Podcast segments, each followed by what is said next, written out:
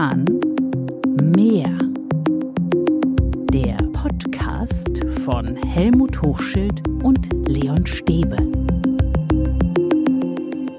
Wir sind's wieder. Hallo und herzlich willkommen zu Schule kann mehr, das Inforadio Homeschooling Update. Heute an diesem Freitag, den 17. April. Es gibt einiges zu besprechen. Es gibt ihn, den ersten groben Fahrplan zur Öffnung der Schulen. Wir wollen darüber reden, was jetzt passiert, was passieren muss. Mein Name ist Leon Stäbe und mit dabei ist natürlich Helmut Hochschild. Hallo Helmut. Hallo Leon, hallo liebe Zuhörerinnen und Zuhörer. Es gibt jetzt diesen vorsichtigen Zeitplan. Die Schulen sollen wieder geöffnet werden. Natürlich sehr eingeschränkt und schrittweise Prüfungen und die Vorbereitung darauf kann es schon vorher geben. Bevor wir jetzt in die Einzelheiten gehen, ähm, Helmut, was ging dir durch den Kopf, als die Kanzlerin diese vorsichtige Schulöffnung verkündet hat? Enttäuschung. Enttäuschung darüber, dass hier diese heilige Kuh der Prüfung an die erste Stelle gesetzt wurde und äh, die Abschlüsse und Abgänger und Abgängerinnen ebenfalls an die erste Stelle gesetzt wurde. Ist ja schon interessant, äh, auch mal zu fragen, was ist eigentlich mit den Empfehlungen der Leopoldina geworden? Die Forscher haben ja noch Anfang der Woche eigentlich empfohlen, dass zunächst die jüngeren Schüler aus den Grundschulen unterrichtet werden, weil dies vielleicht besonders brauchen, die es auch besonders schwer mit dem Homeschooling haben. Jetzt hat man einen anderen Ansatz gewählt. Ja, und deswegen genau die Enttäuschung, weil auf der anderen Seite hatten wir im letzten Podcast darüber gesprochen, dass ich äh, positiv überrascht war, dass die Leopoldina genau das eben macht, äh, zu sagen, hey, lass die Kleinen in die Schule, also zumindest nicht die ganz Kleinen, sondern die haben auch an die Grundschulen gedacht. Und das ist so schade. Wir haben in den Tagen, in den Wochen vorher viel darüber gelesen, wie groß die Angst steigt, dass in den Haushalten zum Beispiel soziale Verwerfungen sich auf die Kinder auswirken, wie Alleinerziehende, die berufstätig sind, unter dem Druck des Homeschoolings leiden und je kleiner die Kinder sind, desto größer ist das Leiden. Und das wurde leider überhaupt nicht berücksichtigt. Das heißt, das ist jetzt problematisch für Familien, in denen die Eltern ja arbeiten müssten, auch gerade für Alleinerziehende, du hast es gesagt, mit kleinen Kindern. Also die harten Wochen gehen weiter. Das so, muss man so sagen. So sieht es aus. Und genauso sieht es eben auch für die Lehrenden aus. Es ist ja so, dass wahrscheinlich äh, viele gehofft haben, dass das Homeschooling bis zu den Osterferien, also in einer überschaubaren Zeit, für drei Wochen zu planen ist und durchzuführen ist. Dementsprechend sind die Pakete für die Kleinen gepackt worden, die analogen Pakete gepackt worden. Das, so sind wahrscheinlich auch die meisten Kommunikationen geführt worden. Und jetzt heißt es für die Lehrenden bis zum 3. Mai, also die nächsten zwei Wochen in Berlin-Brandenburg, auf jeden Fall weiter Homeschooling. Die Frage ist ja überhaupt, wann dann überhaupt die anderen Klassen zur Schule gehen, die keine Abschlussklassen sind oder keine Prüfung vor sich haben?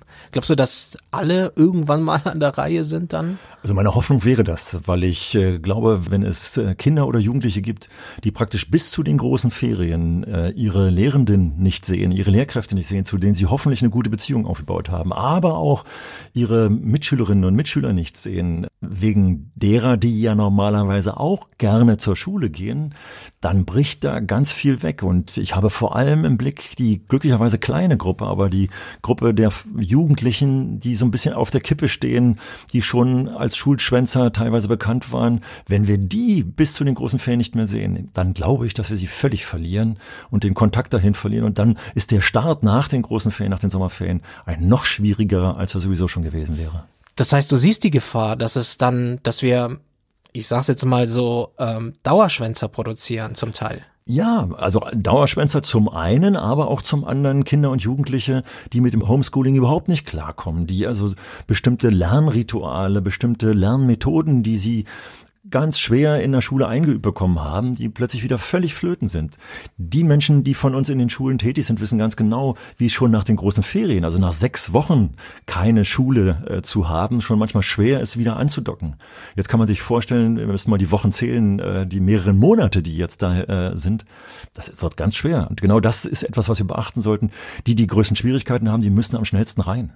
Es wird Familien geben, ganz klar, die sich natürlich wirklich wünschen, dass die Schulen schnell öffnen, äh, für so viele Klassen wie möglich. Und dann hat uns eine Mail erreicht von einem Elternteil. das anonym bleiben möchte. Eine Mail an info at schule-kann-mehr.de. Da heißt es, die Kinder, Zitat, brauchen Eltern, die sie immer wieder daran erinnern, sich die Hände zu waschen und die persönliche Hygiene aufrechtzuerhalten. Es ist schwer vorstellbar, wie sie unter solchen Umständen in der Schule nicht mit dem Virus infiziert werden könnten. Für mich ist die Gesundheit von Kindern wichtiger als alles andere. Zitat Ende. Also auch diese Sorgen gibt es. Ja, und das Elternteil hat ja geschrieben, dass sie das Kind gerne weiter im Homeschooling zu Hause behalten möchte.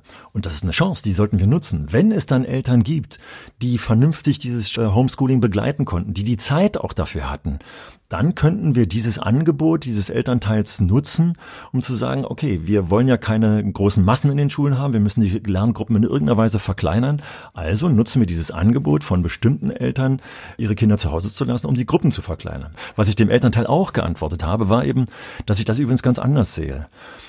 Meine Erfahrung, gerade in der Lehrerinnenausbildung, äh, als ich in den Grundschulen war und gesehen habe, wie toll Lehrerinnen und Lehrer mit den Kindern Rituale eingeführt haben. Abstandsrituale im Übrigen. Ich habe noch äh, wie heute im Kopf, dass ich in einer Stunde gesehen habe, wie ein Lehramtsanwärter die 30 Zentimeter Stimme eingeführt hat. Was hat er, warum hat er das gemacht? Weil er Gruppenunterricht eingeführt hat. Und die sollten sich eben miteinander so unterhalten, dass nicht die ganze Gruppe gestört wird. Und das hat so toll geklappt. Da gab es die Ein Einführung mit einem 30 Zentimeter Lineal und, und, und. Und genau das könnten wir hier so gut nutzen, dass die gesellschaftlich so wichtigen Abstandsregeln in der Schule eingeführt, ritualisiert werden und genutzt werden. Und meine Erfahrung ist, Kindern, denen man diese Verantwortung entgegenbringt, die schaffen das. Aber du hast in der Elternschaft, gerade in dieser Phase jetzt, du hast alles. Du hast Eltern, die sich freuen, wenn die Schule die Betreuung also wieder voll einsteigt. Du hast die Eltern, die sehr besorgt sind und die sagen, wir wollen, dass unser Kind zu Hause bleibt. Mhm. Du hast diese Bandbreite. Und deswegen müssen wir jetzt eben Schwerpunkte setzen. Was ist in Schule besonders wichtig? Und in Schule ist eben auch der gesellschaftlich relevante Erziehungsprozess wichtig, in Gruppen zu agieren. Und wir können nicht jetzt plötzlich in dieser Krise diesen Aspekt völlig weglassen, das in das häusliche Umfeld äh, zu geben, sondern im Gegenteil. Wir müssen gerade jetzt die gesellschaftlich relevanten Regeln versuchen, in der Schule gut einzubauen einzuführen. Ich weiß, dass das sehr unterschiedlich ist und dass manche Klassenlehrerinnen und Klassenlehrer jetzt sagen werden, wovon sprechen Sie eigentlich? Sie wissen ja gar nicht, wie schwer das in meiner Klasse ist. Aber es gibt auch die anderen. Insofern hoffe ich, dass die Schulen jetzt hier sehr kreativ damit umgehen dürfen und zum Beispiel nicht unbedingt formal bestimmte Jahrgangsstufen dann pflichtmäßig reinholen müssen, sondern dass hier Schulen zum Beispiel jahrgangsübergreifend auch agieren können, projektartig agieren können. Wenn wir überlegen, wie wenig Zeit wir noch in den Schulen haben bis zu den großen Ferien, dann wäre hier ganz viel kreativ möglich, die Gruppen auch entsprechend kleiner zu halten, die Lehrkräfte, die in der Schule sind, gut organisatorisch einzusetzen. Also da ist viel möglich. Nutzen wir es bitte. Aber was machen wir mit, mit dieser Bandbreite der Meinung und auch der Emotionen? Dieses Elternteil sagt, ich habe auch Angst, das war ja der Subtext. Mhm. Wie sollte Schule damit umgehen? Also erstens natürlich die Hygieneregeln auch dann absichern. Also die Eltern müssen überzeugt davon sein, müssen wissen, dass die Seife vorhanden ist, dass das Einmalhandtuch vorhanden ist. Und sie müssen wissen, dass zum Beispiel in den Grundschulen das Händewaschen zum Unterrichtsritual wird, zu Beginn jeder Stunde oder zum Ende jeder Stunde, das muss man jetzt sehen, wie lange Unterricht überhaupt läuft, dass das gut organisiert ist. Aber da gibt's ja schon Zweifel, dass da überhaupt ausreichend Waschbecken sind, dass das Wasser nur kalt rauskommt aus dem Wasserhahn. Ja, und das ist genau. Du kennst die, Verhältnisse. Richtig. Und deswegen ist die Kreativität so wichtig und deswegen muss man da eben äh, schauen, wie man es organisieren kann.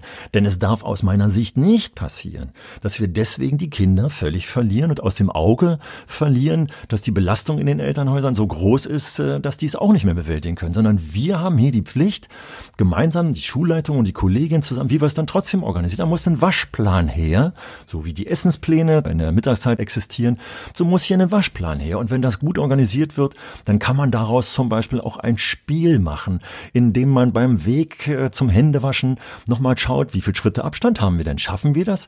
Äh, haben wir ein kleines Papptier dazwischen, äh, das uns den Abstand nochmal berichtet? Und, und, da gibt es so viele tolle Möglichkeiten. Wir müssen sie nur nutzen wollen und wir müssen offen dafür sein. Ich habe von Schülerinnen gehört, äh, die gesagt haben, also von wegen Plan, äh, mhm. neben dem Waschplan, glaube ich, brauchen wir auch einen Raumplan. Mhm. Diese Schülerinnen sagen, dass mit den 15 Kindern und Jugendlichen in einem Raum mhm. klappt gar nicht, wenn man die Abstandsregeln einhalten will, weil die Räume zum Teil schon so klein sind. Was machen wir denn da? Wir haben kürzlich von einem Schulleiter gehört, äh, einem Gymnasialschulleiter, der von 32 äh, Jugendlichen ausging, der sagte, äh, wir haben kleine Räume, da ist das schon ganz schwer, aber wir werden es schaffen. Und ich denke, wenn der das schafft, dann äh, schauen wir mal hin. Wir haben in den Grundschulen und in der Regel auch in den ISS keine 32 oder 30 Schüler, sondern wir haben Frequenzen um die 25. Das heißt, wir haben schon da, wenn wir die Gruppen tatsächlich direkt teilen, sind wir schon bei 12, 13. Das ist der erste kleine Schritt. Dann, wenn wir nicht unbedingt von der Bestuhlung äh, ausgehen, die wir im Normalalltag haben, also der Frontalbestuhlung, sondern einen großen Sitzkreis machen oder was weiß ich auch immer. Also wie gesagt, Kreativität ist hier gefordert. Dann ist da vieles möglich, bis hin dazu, dass wir vielleicht auch Wetterlagen haben, wo wir sagen können, hey, wir nutzen mal unseren Schulhof auf ganz äh, interessante Weise. Wir nutzen vielleicht den äh, vorhandenen Schulgarten auf interessante Weise. Also da gibt es Möglichkeiten, bis hin auch gute Schulgebäude bieten zum Beispiel Schulflure an, die gut nutzbar sind. Also wie gesagt, kreativ ran. Apropos Schulhof. Äh, die Kanzlerin hat selbst gesagt, die Schulen und auch die Kultusminister sollten jetzt Pausenkonzepte entwickeln. Mhm.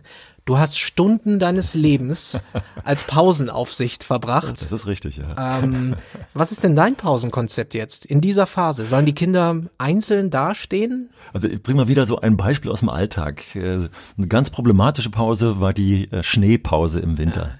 Wenn wir das einfach äh, so haben laufen lassen, dann waren die Schneeballschlachten nicht zu vermeiden, mit hoher Gefährlichkeit.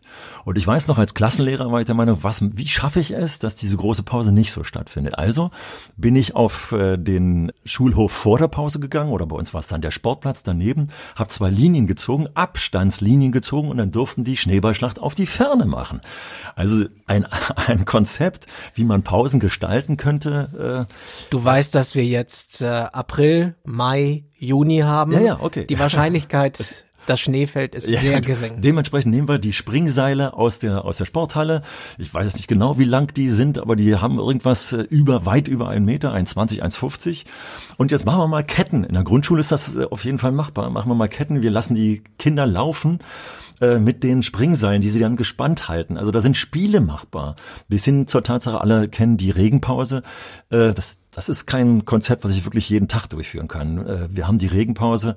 Das heißt, innerhalb des Klassenraums bleiben die dann und dann haben wir die Abstandskonzepte, die wir im Klassenraum haben, auch für die Pause zur Verfügung. Und noch ein letztes. Äh, letztens habe ich eine Grundschulleiterin gehört, die von vornherein gesagt hat, also damit wir überhaupt einsteigen können, wünsche ich mir, sagte die Schulleiterin, die kleinen Kinder meinetwegen drei Stunden in der Schule zu haben, da brauchen wir gar keine große Pause. Und danach drei Stunden die großen Kinder in der Schule zu haben. Das heißt, es sind drei Unterrichtsstunden, in denen gar keine große Pause unbedingt nötig ist. Also, also auch das ist möglich. Apropos ähm, Infektionsschutz, Hygiene, äh, das Thema Mundschutz. Ähm, ich habe gelesen, dass die Stadt Cottbus, dass Schulen den Eltern empfehlen, Kindern auch quasi Mundschutzmasken zu geben. Eine Empfehlung, keine. Pflicht. Wir haben auch eine Mail bekommen von Kiran, der auch darauf hingewiesen hat, es geht ja prinzipiell ja um die Alltagsmasken, mhm. die möglicherweise jetzt gebraucht werden. Wie gehen wir damit um? Es, es gibt ja keine Pflicht, sondern ein Gebot. Mhm. Und genau das ist die Stelle, bei der wir jetzt ein bisschen spekulieren. Meine Hoffnung wäre jetzt äh, zu sagen, naja, wir hoffentlich brauchen wir es nicht, wenn wir die Abstandsregeln gut durchhalten können. Nehmen wir mal an, es gäbe doch die Verpflichtung.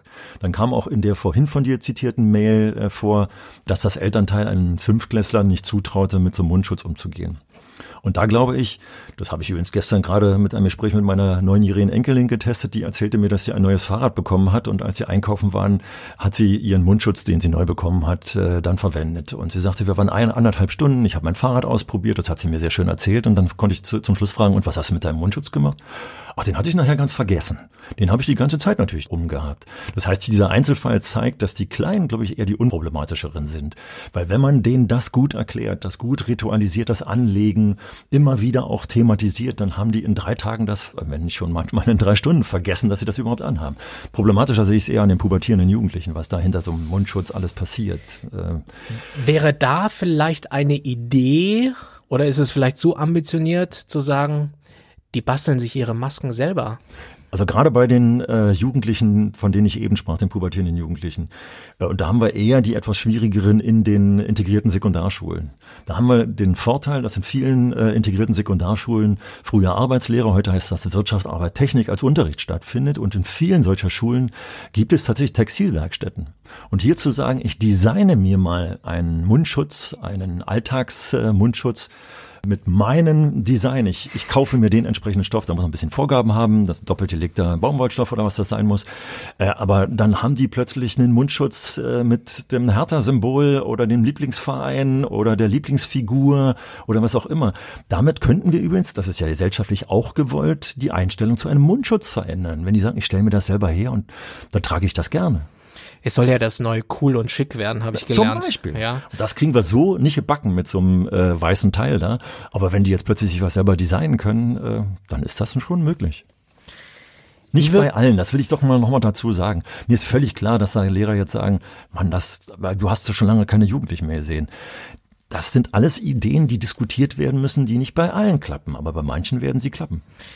Schule als sozialer Ort ist immer wieder Thema in unserem Podcast. Ich, ich will mal so eine herzzerreißende Szene äh, nochmal schildern.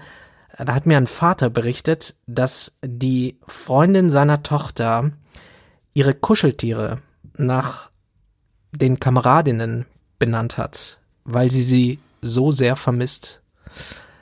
Ähm, ist schon, also ich krieg da Gänsehaut, weil man merkt so, die leiden richtig darunter. Ja, und deswegen gibt's hier zwei, zwei Antwortrichtungen. Die eine Antwortrichtung geht zu den schrittweisen Öffnungen der Schulen. Beachtet bitte bei den Öffnungen der Schulen gerade diejenigen, die besonders darunter leiden. Also auch hier müsste man Auswahlkriterien auch nochmal finden innerhalb der Schulen.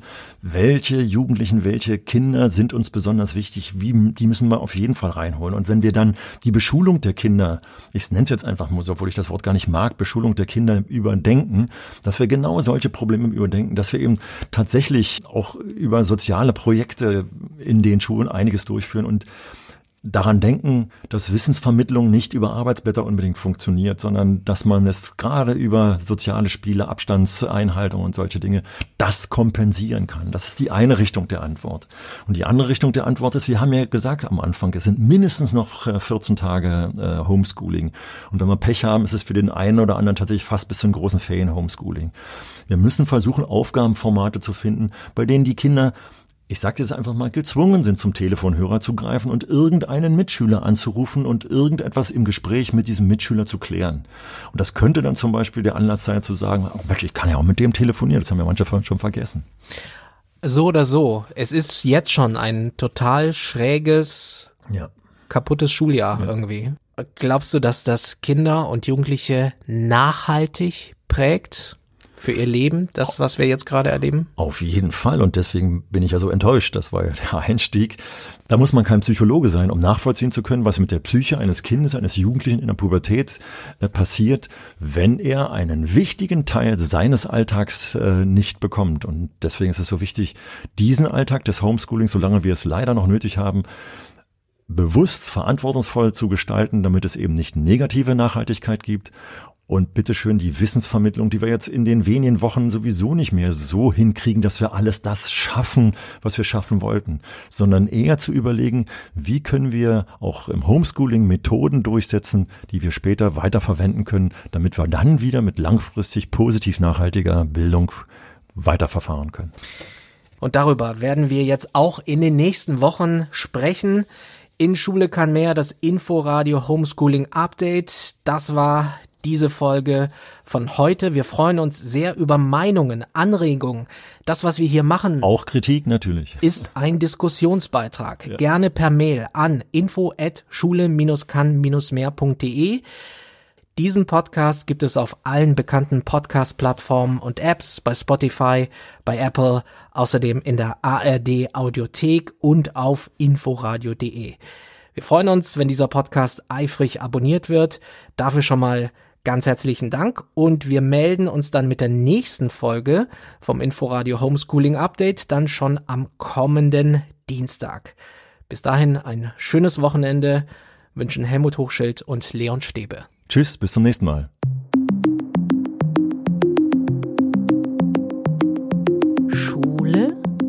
Roman Meer. Der Podcast von Helmut Hochschild